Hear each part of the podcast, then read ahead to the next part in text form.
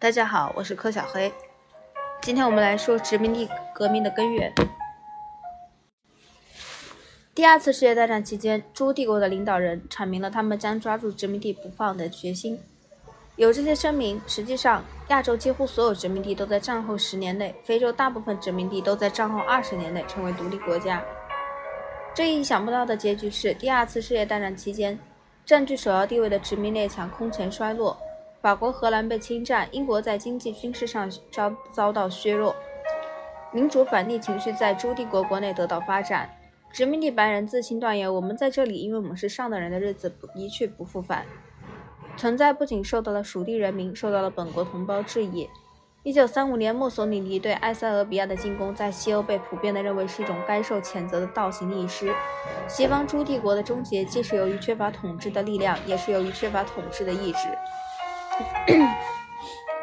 亚洲短命的日本帝国大大促成了殖民地革命。日本人轻而易举地将英国人赶出了马来亚和缅甸，法国人赶出了印度支那，荷兰人赶出了印度尼西亚，美国人赶出了菲律宾。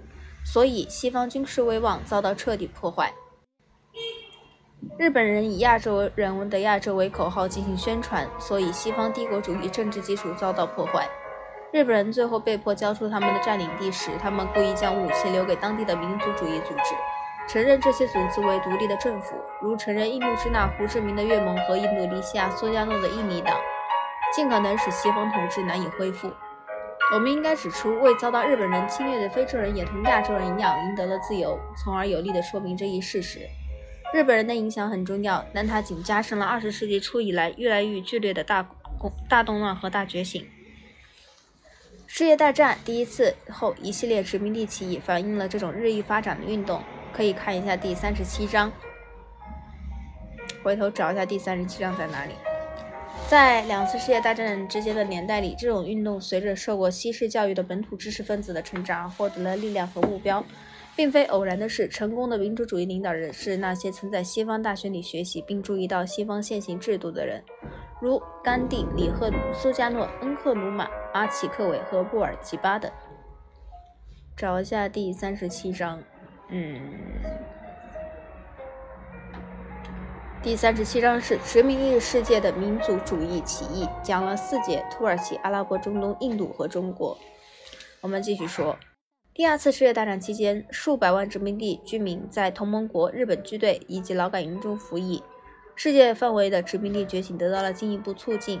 非洲人在英国、法国、意大利旗帜下作战，两百多万印度人自愿加入了英国军队。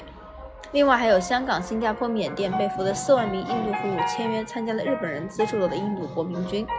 所有人返回家园时，他们必然以新的眼光看待当地的殖民地官员和本民族领导人。